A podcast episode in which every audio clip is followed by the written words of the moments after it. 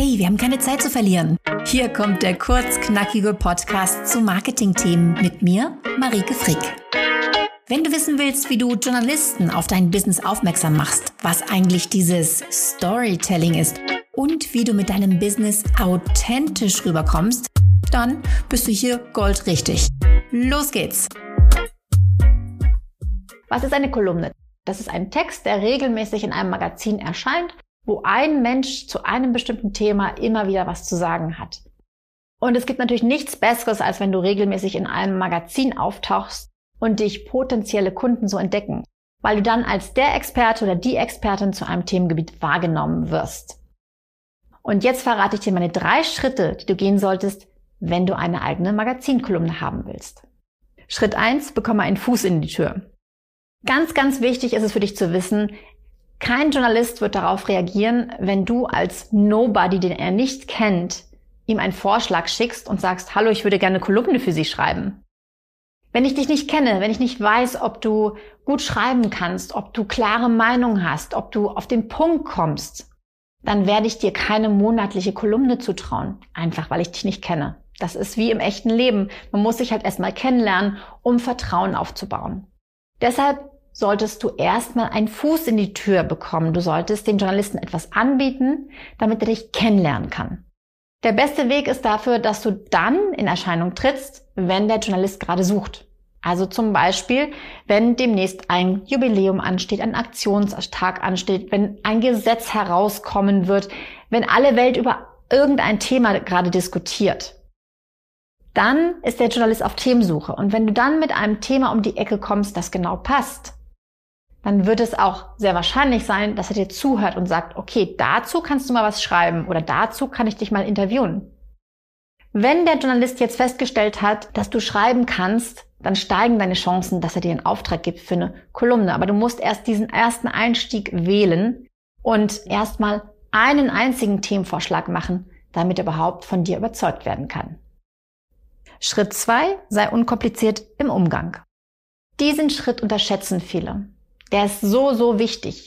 Wenn ich mit jemandem zu tun habe, der ausschweifend ist, der nicht zum Punkt kommt, der mir irgendwie nochmal zehn E-Mails schickt, um sich zurück, äh, rückzuversichern, dann habe ich das Gefühl, oh, der ist aber anstrengend, mit dem will ich nicht unbedingt nochmal zu tun haben. Wenn du aber pünktlich abgibst, mir kurze E-Mails schreibst, nochmal eine nette Rückmeldung gibst, höflich bist, am Telefon dich so ausdrücken kannst, dass ich alles verstehe, dass du nicht in Fachchinesisch dich ausdrückst, dann denke ich, hey, die ist klasse, die werde ich nochmal beauftragen. Also unkompliziert im Umgang zu sein, angenehm im Umgang zu sein, gut darin zu sein, komplizierte Dinge verständlich auszudrücken. Das sind Dinge, die schätzen Journalisten. Und dann steigen die Chancen, dass sie dir auch eine eigene Kolumne zutrauen. Und wie genau du das machst, das erkläre ich jetzt in Schritt 3. Biete eine ganz konkrete und möglichst einfallsreiche Idee für eine Serie an. Wenn du dem Journalisten jetzt den Vorschlag machst, hey, das lief letztes Mal super, ich würde super gern eine Kolumne für Sie schreiben, dann reicht das nicht aus. Du musst schon mit einer ganz konkreten Idee um die Ecke kommen. Irgendwas, was so eine Klammer bietet. Eine meiner Kundinnen hat zum Beispiel einen Vorschlag für ein Online-Magazin gemacht. Da ging es um das Thema Stil, denn sie ist Stilberaterin und sie hat eine Kolumne angeboten, die hieß Stilhelden des Alltags. Sie hat also jedes Mal in jeder Folge ganz einfach Kleidungsstücke hergenommen und gesagt, wie man die kombinieren kann, was die mit einem machen, sowas wie ein weißes T-Shirt oder eine Blue Jeans, ja, oder Sneakers, sowas, was jeder im Schrank hat.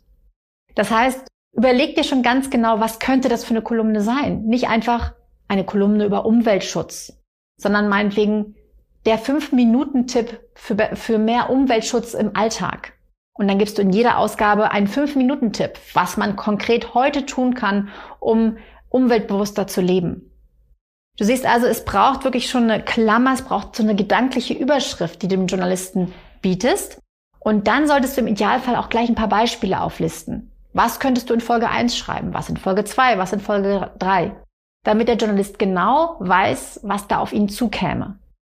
Also einfach nur der Vorschlag, hey, Kolumne, wäre das was für Sie? Das wird den Journalisten noch nicht überzeugen. Du musst schon ein bisschen konkreter vorgehen.